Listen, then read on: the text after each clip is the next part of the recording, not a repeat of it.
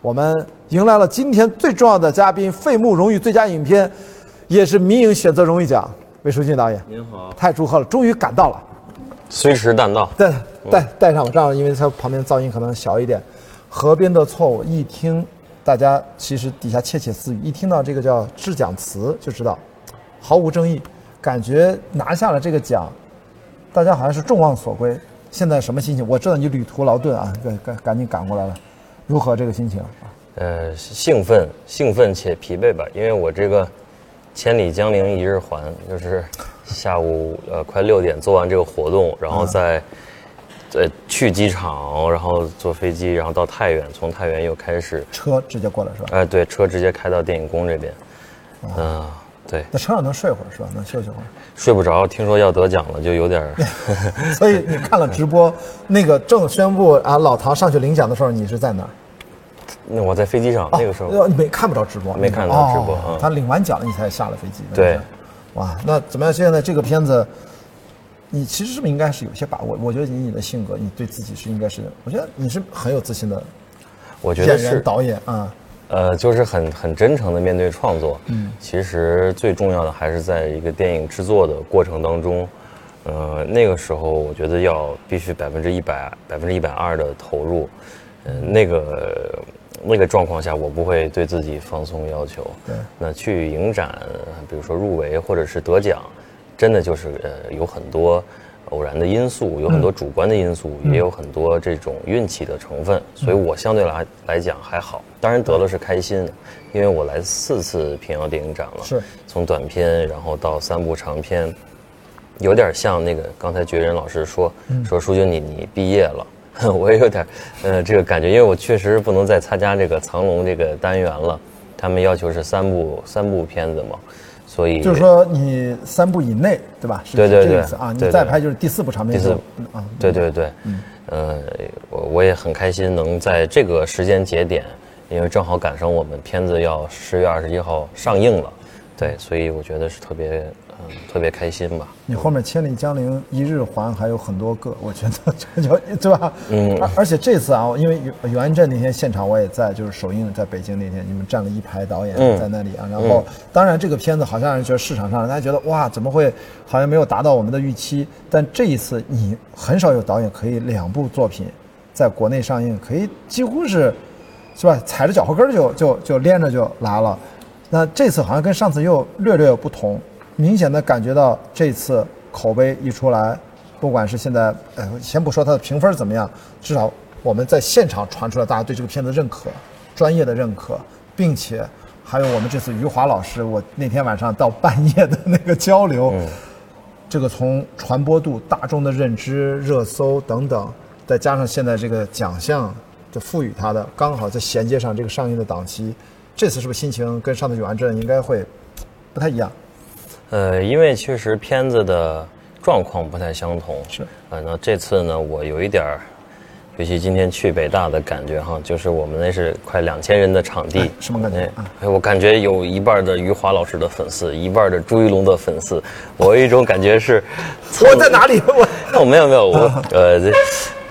我觉得特别开心，啊有点有点蹭他们流量的感觉。就我就说这种感觉，嗯，窃喜是吧？是那种窃喜是吧？呃，对，呃，特别开心。嗯有潦草的小狗老师啊，在这住。还有潦草小马老师，啊嗯，他们当然是作为一个呃很很有光环的业内的代表、杰出的代表，那我我们一共同参与了这个作品呢，我觉得首先呃是很荣幸的。从我的角度来讲，那么他确实可能有更更可能的机会去面向更多的观众。嗯，对于创作者来说，呃，我们的作品能被更多人看到，能被更多人去讨论，这是特别重要的一件事儿。对，其实我一直想想问，我就对导演很重要的一个问题，因为以前的《永安镇》你的原创性之前的作品，这一次是不是你第一个是有小说文本的作品？呃，我第一次第一次改编小说，对，所以你后那个呃白鹤亮翅应该是是没有，嗯，没有，所以所以这次是不是对你会不管是最终它的口碑还是市场的反馈，对你而言是不是会意味着你会去思考一下，就是呃，如果拿到这部，其他你看都是原创，它是不是会让你会增加一些感觉？我以后我觉得好的文本，我们可以多一些作为导演的探索创作会多一个维度。嗯，其实不管以后还是以前，好文本确实都挺重要的。对那只不过说我们遇到的故事和题材，我们的表达是不是一种普遍性的内容？我觉得这也很重要。嗯，呃，以及它跟呃观众当下生活的这种交集，呃，它涉及的讨论的点啊，甚至是说能直指当下人的一种生活状况的东西，这些确实会影响一部电影的发行。嗯，对。今天在北大，你觉得给你印象最深的一两个问题是什么？你没想哇，北大哦，这个问这个问题，我觉得还蛮有趣的，是哪一个啊？有个女生说，嗯，她看这个电影，她的味呃嗅觉被打开了，她闻到了铁锈的味道，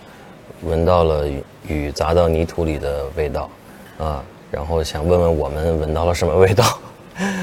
呃，这是北大的最后一个提问，他他怎么回答的？呃，余华老师先回答的。余华老师说：“我的嗅觉被你打开了。”哦哦，这个好像嗯，我就很有文学性的回答。那你呢？你自己说你也被打开了吗？难道？没有。余华老师说：“我的嗅觉被你打开了。”魏书君，你说两句。然后 我想到我们拍我们拍电影的时候，拍这部戏的时候，正好是也刚刚感冒。嗯嗯，我的味觉失灵了。啊。嗅觉也不太嗅觉也不太好了，对，所以我在那个时候，我觉得是一种无色无味的状况，但我们只能依赖影像、依赖音乐、依赖我们记忆中最初读这本小说的那种感受，对，嗯，去判断它。那我觉得他的提问非常好，因为他并没有在呃注意力在解释一个他者，而是把一个作品融入到自己的体验当中。是的，我觉得这是一个电影能带给人的一种。特别特殊的魅力，嗯，因为他跟自己的经验、呃感受结合起来了。对，我觉得这个电影《河边的错误》，因为我在那天现场看，在《小城之春》里面，我就明显的感觉它是一个特别的与人，就是你的主观感受，每个人感受都会略不相同的一个电影。好像这个电影并不在于说我们拿出一个导演是不是珍藏了一个标准答案，然后摆在这儿，然后大家必须理解，好像完全不是。是的。所以，所以他需要你去到影院里面，在那个氛围下。然后他的视听以及在那个视频里面感谢还提到了程马对吧？摄影指导就提到好几位主创团队所有人。嗯。然后我觉得当然跟大家很直观的看到数字摄影机都是四 K 经常或者两 K、二三 K，这个居然是十六毫米胶片，看这种东西，让年轻的朋友会有一种我不知道他会有什么样的感觉啊？因为这对于我这个年纪，其实他就。突然就感觉那种年代感突然就回来了，而且更好呼应的也是文本，也是那个年代感的文本，所以这是一个文本和影像的一个再次的相会。余华老师那天说了很重要的一个，说笨蛋导演才会照搬电影。嗯，他他是他他这个观点就是我觉得真的就说的蛮好的。其实我是觉得，其实你是这个改编，我就我翻了一下那小说，精神的实质是抓的其实牢牢的。其实你说不好，这是一种说。照搬不照搬的问题，所以我觉得你是当时真的是最重要，你认为这个改编最重要的对你是什么？嗯，我觉得最重要的是感受，就所谓它那个基因的核是什么样的，嗯。呃，当然这里面不光是我一个人做剧本，的，还有我们的春雷编剧，他也演了疯子。对，我们两个其实经历过两三年的讨论，就是这个过程反复了大的方向调整了四次。对，然后剧本最后到开拍前还一直在改，改了十八个稿。嗯，那我们俩其实一直在。如何去改编这个小说？是去解剖它，还是把它都消化到肚子里面，再吐出点别的东西出来？嗯，啊，这说的有点恶心哈，就是，嗯，我觉得是 反刍，先对，先吸收，然后再输出的这么一个一个过程。嗯嗯，所以呃，春雷也做了特别大的关于电影的贡献，比如说这个电影院的设置，就是最初他想到的。对，小说里没有啊。对，而且这个疯呃，编剧还演了这个疯子，疯子像一个。一个一个一个有点去人格化的角色一样，在见证着河边发生的事情，对，然后他又好像主宰了这些事情，所以，呃，春雷非常重要。然后我们做剧本的时候，也是经历了所有的难点。就像余华老师那天讲，这个小说改编它有很多陷阱，它看起来非常悬疑，有具体的案罪罪案，嗯，然后有复杂的人物的关系，有怪诞人物的行动，那么。但是它并不是说我们能把它单独摘取下来，然后梳理成一个简单的梳理成一个普通的故事，因为那样，如果能织出一个故事的话，它也丢掉了原有的基因。是的，因为他说的那个陷阱就在于它表面上有那些特别吸引传统电影创作者思维惯性的一些一些元素，一些好像是信手可以拈来就可以把这个故事讲明白的一些元素，它摆在比较显性，但其实最最重要是那个无，是。那个不在里面的那个东西。对。我觉得你是准确的抓，就比如说，就我我不知道，因为你的年纪应该是，就是其实刚好是这个他那个那个年代，你是九零后嘛，嗯嗯，然后但是实际上你怎么能够跨越时空去建构这个想象？我是经历了完整的九零年代，我是七九年出生的，所以我看到啊，那你长得非常年轻，啊我。祝贺你 哎呦我说羡慕你。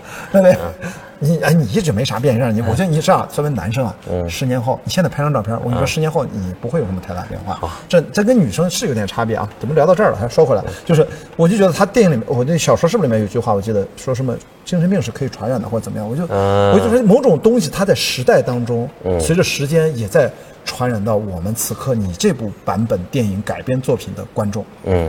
我觉得这个很厉害，嗯就是他能够从文字，通过影像，从九十年代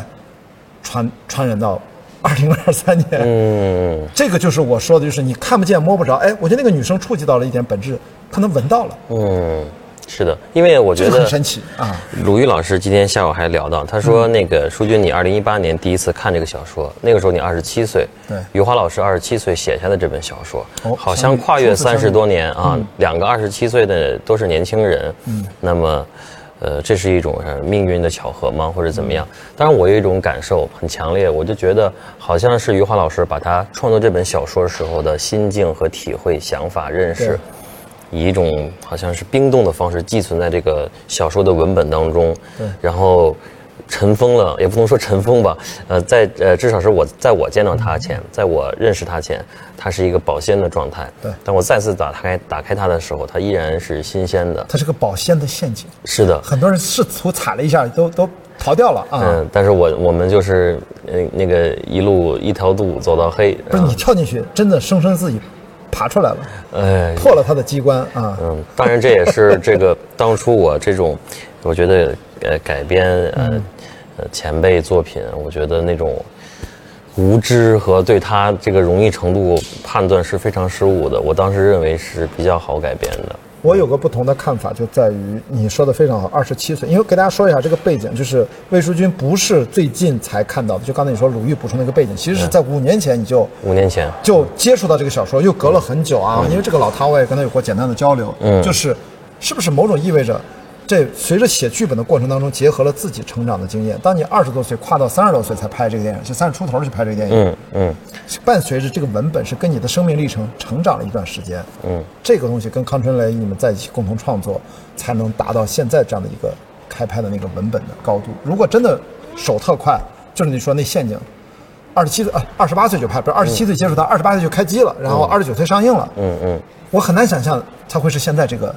模样。嗯，当然，我觉得一个创作者肯定不能避开自己的成长经验。对。然后我这几年也一直在创作上，我觉得还属于一个呃探索的阶段，很多事情并不知道自己的能力或者说特长在哪儿。对然后也在摸索，当然生活中也给我很多灵感。嗯嗯，余华老师对这个影片其中一点夸赞我，我其实特别开心，就是说，他说小魏，你把生活的质感准确的呃捕捉下来了。我觉得这跟呃每个人的这种成长经历分不开的。对，嗯而且我觉得还有一个就是那天跟欧阳江河老师，他也盛赞，也是刚好也在我们这个平遥现场，他是非常非常，他是从文学到电影做这个千禧计划，他是最重要的这样的发起人之一。嗯所以我们俩就当时聊的就是，我刚才为什么问前面这个文本合作的一个原因，就是因为大的时代在过去四十年看来，经历了这是第二次文学与电影的再次相遇。嗯盘旋又升级。嗯其实上一次是第五代的时候。嗯那么当这一次，我那天提出一个词，欧阳江河非常认可的说，这是我们在正面临一个结构性的两个领域文化娱乐领域的交织。这是一个结构性的改变，嗯这是一可能正身处一个全新的结构性变化的开始。嗯在这个时候，是因为文学产生了一些新星啊，东北这几位啊，包括我们电影其实一直有自己的这娱乐的明星，但是他就需要新一代的创作者，电影的创作者去跟他相遇。这个时候，你刚好从一八年到现在，他刚好赶上这个时间点，嗯所以我会问，就是说，没准儿会有更多的文本从文学扎根，然后去滋养也好，哺育也好，其实过去一直有这个传统，但不知道为什么过去十几二十年，我们中国在发展市场化，嗯嗯。商业电影，好像把这块儿就有点不知道先放下了，还是说的确文学有点断代，嗯。断层，嗯。导致让你你你如果给你足够多的好的文本，难道你作为导演你就刻意会躲避吗？好像也不会嘛，嗯嗯。所以我觉得好像时机在这个时间点上，这个作品，我就会觉得值得被期待，我就很好奇观众的讨论，这个毫无疑问它会形成很大讨论的电影，嗯这点你你应该是不是会有点预判到？你会内心是个什么感觉？你会担心吗？还是会觉得兴奋？还是你完全觉得不去想它啊？呃，我觉得从呃就文学和剧本这两者作为比较，我觉得文学好像，尤其严肃文学更洁身自好一点。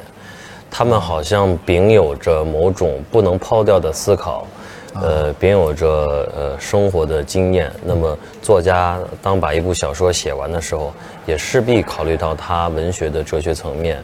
那我电影的剧本并不是所有的剧本都具备这样的特质，那么他可能陷入到一种呃戏剧的呃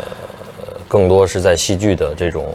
表达上，然后更多在模式和套路，啊容易陷在那里面。对，我们在呃急于向观众展示一个猎奇的故事，那么奇观啊什么这些，嗯这些我觉得都是文学保有的呃可能特质。那么当从它发生生发出来的一个呃电影改编的时候，我觉得它会带着原来这些泥土芬芳、这些经验和原作者的思考，呃，影响这个新的电影。是我其实还有一个我很很重要的，我一直想问你的关于导演创作的问题，因为从呃呃《野马分鬃》，我最近跟周越也有过几次交流，就是能感觉到看那个电影，觉得拍的是非常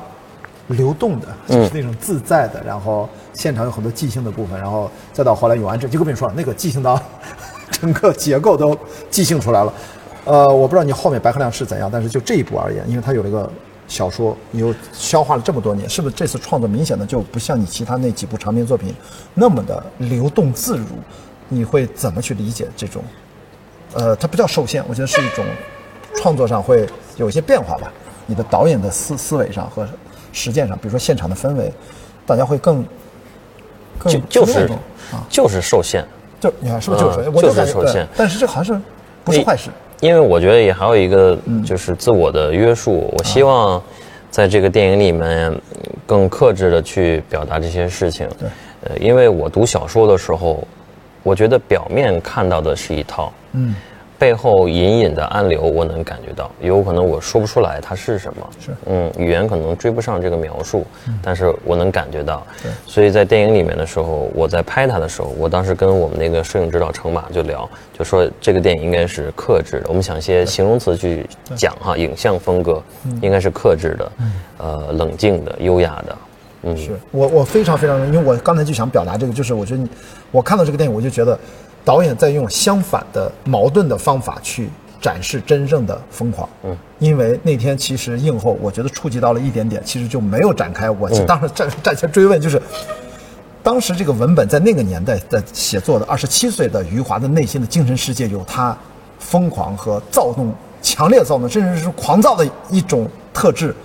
他一直到了现在，跟这个电影被你很，我觉得是拍的非常非常好的一种呈现。他跟现在的观众，他你也提那个词儿“发疯文学”，嗯，他某种程度上你知道吗？他是他是那个桥梁就这么借着这部电影，他就链接起来了。嗯，我怀疑这是这个，我如果有机会见到余华老师，我会问他，这是不是让他会那么，我会我感觉到他很满意这部作品。嗯，我也不知道，他可能以前他说话虽然在网上他那么，就但是他发自内心的有一种感觉，他就是喜欢你这部作品。就是我会觉得我的读解就是，就是你这个作品链接了某种跟发疯有关的那种精神情绪，他就很难用文字直接写出来的东西。嗯，就就是那个空做到了，哇，我觉得很厉害。感谢谢谢你的，那这是我的个个人感受啊，就是我也带入了我的感受啊，我的嗅觉可能没被打开，但是我的那个发疯的某一根筋，我觉得被刺激到，可能这是你被这么多评委，大家几乎我觉得是没有什么太大争议，今年就众望所归的感觉，有种。当然这不是对我一个人的，这是一个集体创作，对吧？一龙、惠姿所有的演员，然后春雷、程马，就特别多我们的主创。我们在做这个电影的时候，非常非常的呃认真，当然也很呃愉悦，很享受这个过程。所以我今天就是一个。领奖代表，我绝不同意他是我一个人的，嗯，他是我们整个的主创的，好棒好棒！我觉得导演现在，我觉得大家好像，特别是年轻一代的导演，在这方面的意识哈，我真觉得就是他不像以前，大家觉得导演 对吧？对，现在我觉得大家那个平等的意识，这种团队的这种，我觉得表达就是。我觉得这是一个特别好的，因为我的确是经历不是九十年代我就进入电影学院，我是九八年进电影学院，一代一代这么过来，我觉得毫不一样。嗯，呃，特别开心。那最后你觉得最简单的话，如果我们通过这个节目，我最后也会把这一段截出来，我们到时候影片上映前后配合一起去再去传播它，你会怎么去推荐观众，让大家进影院看这部《河边的错误》？简单的从你的导演视角推荐给大家。你们节目有多少粉丝关注？呃，我自己的节目还是还可以吧，就是呃，就是加起来百八十 万总是有的嘛，对吧？啊，希望这百八十万观众都能到十月二十一号啊去呃欣赏这部影片，嗯，然后里面有精彩的表演，然后有嗯呃有意思的故事，呃有不一样的余华老师的作品的呈现，嗯。嗯，我十月二十一号河边的错误全国公映，然后这是。我们平遥国际电影展最大奖的作品，也是在我个人啊关野迪个人的视角，我认为这是魏淑君集大成之作。到目前为止，谢谢，非常棒，谢谢，感谢魏淑君。然后我们非常过瘾的一场对谈，现在这场平遥现场名副其实的平遥之光。好，呃，荣誉得主虽然已经揭晓，我们在送走导演之前，我们先跟图片摄影老师拍个纪念照，好吧？看一下，很劳累了，我觉得魏淑君导演已经打起精神跟我们聊天，特别感谢。三二一，好嘞，好好休息。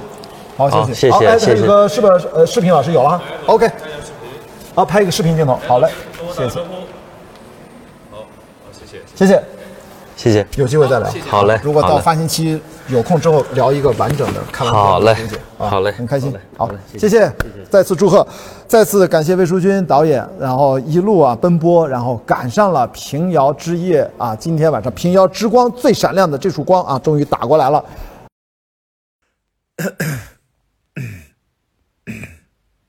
虽然咱们这个河边的错误好像不是那么欢乐，但是咱们在直播节目可以轻松的聊。来吧。啊，那个昨天晚上都在哈，都在。你坐在旁边嘛？因为我坐在你前面两排，我不知道你你是跟主创坐在后面。我我们坐在一排。哎，对对对，我看到你，看到你，因为啊，你你这个角色好像命运 在在里面不是那么幸福啊。给我们今天就聊河边的呃错误怎么样？从你们二位现在昨天晚上看完了，什么心情？咱先聊聊只给的。此刻的心情是什么？你们二位，要么你先来。好呀，啊啊，我佟林凯对和啊王建宇啊，我因为我看了三遍了，昨天第三遍，对，昨天是第三遍了。看完第三遍之后，就我觉得这电影一定是得多多看几遍才能理明白。嗯，我第一次看的时候，我自己其实也没看太明白吧，感觉哎，怎么这事儿出现在这儿了？嗯，因为拍的时候跟看的时候有点。时间上，但是看到第三遍的时候，我发现哦，好像我开始理解这个马哲的心理是怎么慢慢慢慢变成最后那样的了。是的，然后包括第三遍的时候，因为剧情很了解了，所以就会观察一些细节，才发现其实很多地方的一些小的设计、一些小的点，是让我觉得这电影拍的最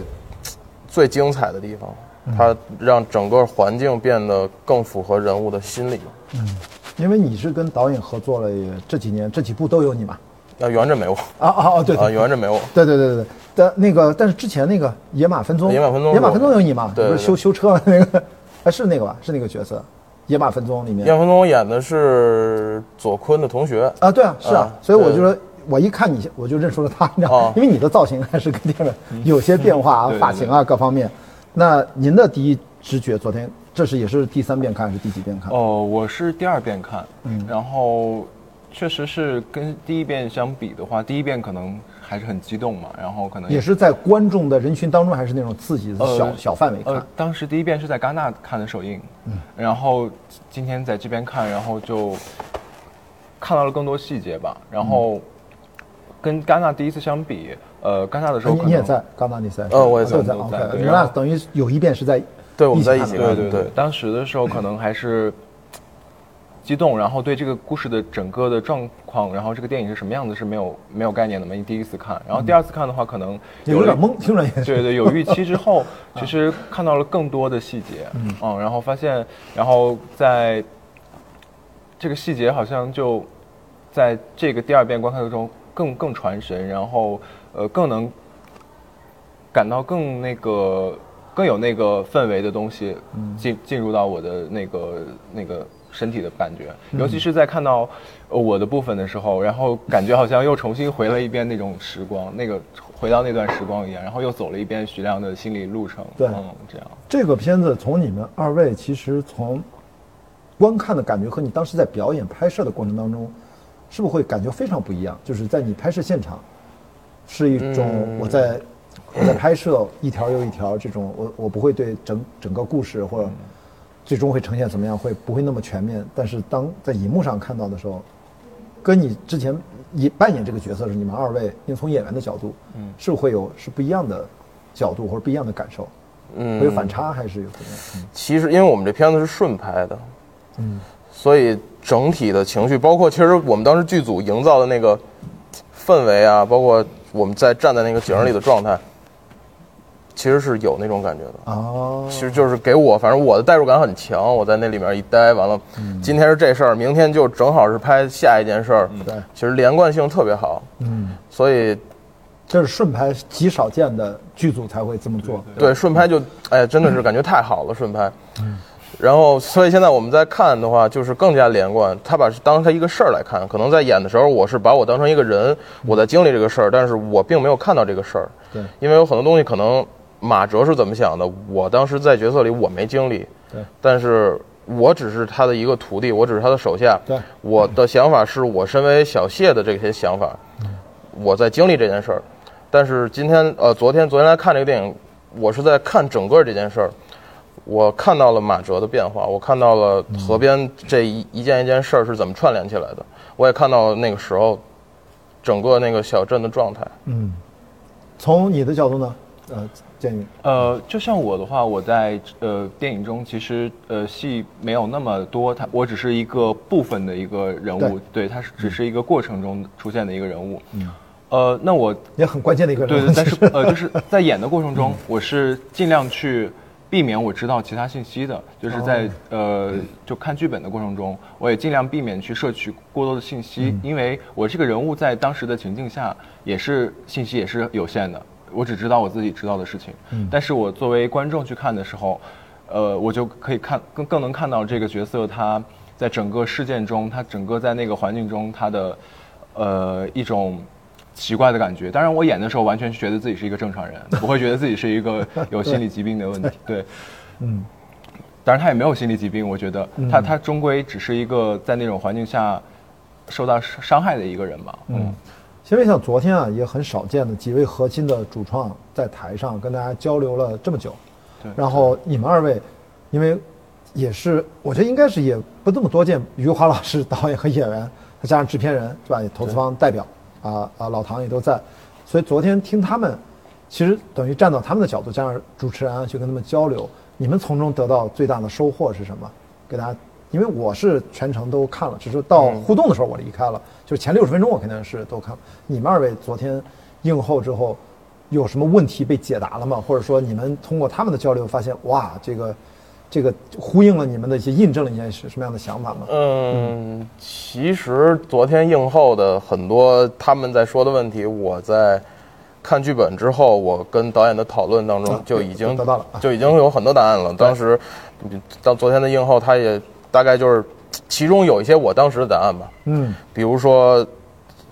这个故事，还有马哲的心理状态到底是怎么样的，包括他他在给我讲这个命运这个这个东西上，包括余华老师，我昨天他总结的特别好，说的那些话什么的，所以其实昨天我我没什么没什么没什么，就是之前我都知道这些事儿，我知道我对这个剧本已经就挺了解的了。昨天就是提到了很多我之前我自己问过导演的一些问题。对，对于主创来说比较熟，应该都是反复要沟通的最重要的这些这些事儿。那有什么建议？有什么？呃，昨天给你不能说耳目一新那么夸张吧，就什么？哎，你新的新的接收到的新的感受啊？呃首先特别开心，就是余华老师说他特别喜欢我的表演，然后就是说就很很很符合那个人的状态。对呃，然后我觉得就特别开心，因为我记得余华老师和导演他们都表达一个意思，就是这个电影它其实表现的是人的一种状态，嗯一种仅仅仅仅是状态，不是说去做工或者是做某一件事情，它只是一种状态。我觉得，我觉得在这个层面上，就正好能印证到我表演我在扮演这个角色的时候，当时在筹备的过程中，我在准备这个角色的过程中，对，呃，本身没有很多的呃要去做什么事情，但是内心戏可能非常足，然后我觉得这个可能就是所谓人的状态吧，可能表面上呃相由心生，然后从从我的心内心出发，然后表现在外表上，对嗯这样的一个感觉，所以就是从人的状态出发，反而就能体现出那个比较准确的那个形态。我其实好奇，就是你们其实，呃，看过余华老师的这个原作吗？还是其实就从剧本出发，其实就可以了？因为我看到昨天主创也是嘛，也去看了，想还试图从小说里面得到什么答案，后来发现也好像也也比较难，对，我是完全我完？全就算了，就不是，放弃了。我是看了，我看了，但是完全没看太明白。啊，对，也是这种感觉。对对对对，其实我真的当时好奇，因为这个小说我已经很早之前看了，我都快没什么印象。我最近打算因为这个电影，没事，咱可以重新唤起这个记忆。在当年也是余华老师非常先锋的一个文学作品。他在当时那个年代，其实关于人的，其实我觉得咱那个话题就没展开，就是关于疯狂呀，关于这个大家 就是现在发疯文学其实相关。其实你看他这个时代，在有一些跨了那么久远的一个呼应，这个点放到这个作品里面，其实它也呈现出来了。对它是一种时代的这种勾连感。哇，我觉得从一个文学的文本到一个电影的文本，其实，比如说，我觉得那有句话，我记得是不是原文里面提到，就说神经病是可以传染的，就是就类似这种表达，就是在当年那个年代，八九十年代，那完全是有很多很多的，我觉得那个时代的印记在里面。是但是没想到几十年之后，这个电影才被拍。对，它只是翻拍是几十年前的这样改编的这样的一个作品。我觉得这个东西其实它这个作品应该在未来会有很多很多的探讨。毕竟余华作为作家的作品被改编电影，上一部应该是韩国人拍的《许三观》哦，许三观对对，哦，我知道我知道，何正宇那个是吧？啊，对对，就好像就对啊，就没没没怎么有了。对，所以我觉哦得余华这次他，你看也，当然最近他也是吧，潦草的小狗也很 很受欢迎，很受关注。对对对啊，所以这个文本它是会值得大家反复的去去去去理解、去探讨它。没错。那这次跟就是聊了跟什么导演，因为目前他刚好前后脚这两部作品上映，嗯，这了解跟导演日常的交流，其实我觉得你们觉得魏淑君，我今天早上吃饭哎偶偶遇到他，因为在在酒店早餐的时候，我觉得他其实是关于在媒体上表达，我觉得他都是一个特别的严谨的人啊，也在创作时时候在片场，他的工作方式给你们最大的印象是什么？而且你不止一次跟他有合作啊，他是一是是是两次合作还是有区别的，呃对，就是这种完全区别。我觉得第一点就是，呃首先他在现场的创作就很很怎么说呢？就是现场创作占比很大，就是经常性的我们拿到剧本本身是这么想的，结果发现到现场发现，哎，今天这个景儿，今天这个演员状态，今天我们对词儿的时候走戏的时候，感觉哎这样是不是更好？他都会根据这个每天都不一样的变，就是剧本其实不太重要吧，主要是一个框架，主要是知道今天要干什么，但是具体怎么干这件事儿是每天都在变的。对最极致的版本就是永安镇嘛，对对对对 对？故事就就都都到了极致了，就是这样。对，而且在拍《野马》的时候，整个可能《野马》那个电影也是一个很轻松、很狂野的那么一个状态，所以我们在剧组里的拍摄也是很轻松、乐乐呵呵的这这种感觉。但是拍拍河边的时候，就是完全两种感觉。剧组的态度啊、状态，包括我跟导演的沟通啊，就更严肃。包括朱一龙 这样的呃演员的加入，他的投入的那种感觉，就是你会你你是想表示说气场会不一样，对，没错，就大家都很严肃，嗯，但是收了工还是还是很轻松，嗯。就收了工该怎么着还是怎么着，但是在现场就是大家会想尽一切办法进入到这个剧情的这种感觉里。嗯，哎，这个拍摄地是在哪个城市？江西南丰是一个县城，哦，因为我觉得感觉明显的，它的九十年代，我觉得这个美术啊，各方面，包括那个影院啊，包括那个礼堂呀、就是这就是都还还原的嘛？因为我在九十年代我是完整的经过嘛，十几岁的那个时候，九十年代，所以我一看什么电影院啊、老的那种放映机啊，就那种，我就包括那个警服一穿，所以这个电影我觉得它那个严肃就是告诉大家不要直接跳脱这么容易，不让你跳脱出来，就让你沉浸在那个环境当中。对对对所以您您是跟呃导演第一次合作对，我是跟导演第一次合作。啊，所以就这上来就很严肃啊，是 是是，你的角色也很严肃。嗯，嗯，确实也是蛮严肃的，因为我我我首先和彤彤的感觉是一样的，就是导演是有很大的程度是在现场创作的，嗯，对，然后这会呃让我有一个习惯，就是拍了第一场之后，我后面的场次我不会对这个角色有任何的预设，嗯，就是我会做什么，我就去了现场，就是凭凭借我当场的状态、当场的角色的感觉去走，嗯，这反而是很好的，我觉得是一种全新的体验。嗯。另一方面，我觉得导演的风格很呃特别让我开心，然后也觉得特别高兴的是，呃，之所我觉得之所以余华老师能特别喜欢就是我的表演，呃，也是因为我觉得很大程度上是因为呃魏导的选角的能力，对于人的把控，对于演演员的呃一一种观察。我觉得，呃，他选择让我的特质成为许亮的特质，这一定程度上说明他对他他已经知道余华老师，或者说他和他从余华老师那里能够拿到的那个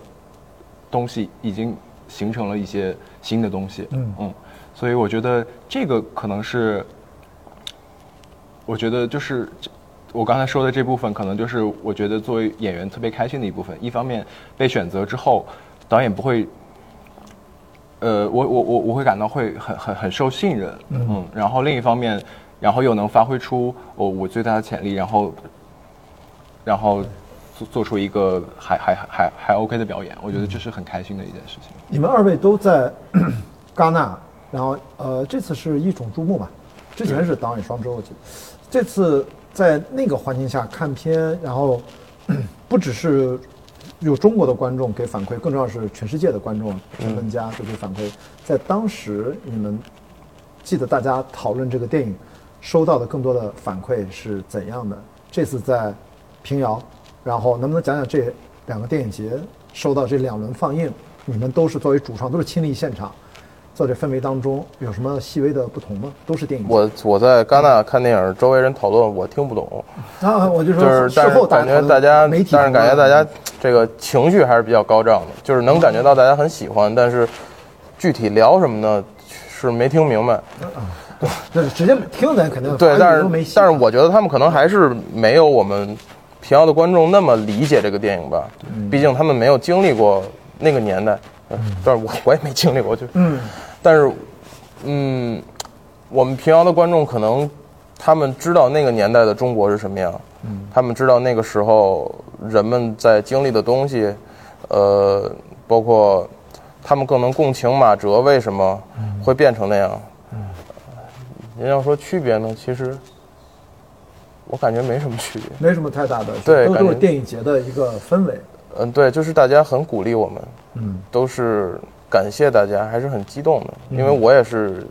第一次去戛纳，当时太兴奋了，没有什么对，没有什么时间去体会这个东西，就光顾着兴奋和激动了。一种注目应该是在旁边那个侧厅，对吧？应该是是那个、那个电影宫。对。那这次呃，在平遥应该就没有什么别的任务了吧？就是后面还会有什么呃，这次主要的安排对应目前我们没有收到，是的，呃，反正后面还有几场放映嘛。对，然后还会有一些互动啊，有这些，嗯嗯嗯太好了。就是我们期待这个电影，因为马上要在国内公映了，嗯嗯估计你们还会忙起来，对吧？对还会要全国的配合巡回啊。现在这个电影的宣传，希望它能够好运，对对对希望能够更多的朋友，因为这就是一个需要大家更多去感受的电影。我觉得昨天几位主创，包括余华老师讲的都特别好，是的我觉得感谢你们二位今天也从谢谢谢谢演员的角度给我们给了这么多的分享，嗯啊，听上去都我觉得会让这个更多的朋友有更多的期待吧。嗯，好，我们今天平遥现场也是一个流水席，所以说抱歉今天不能聊更多了，先让大家更多的期待这个电影就好了，因为马上就要上映了。嗯嗯在平遥看不到没关系，在全国的影院，啊对对对去自由的买票去支持。好的好的这是魏淑君导演，好，谢谢二位，好谢谢谢谢谢谢谢谢。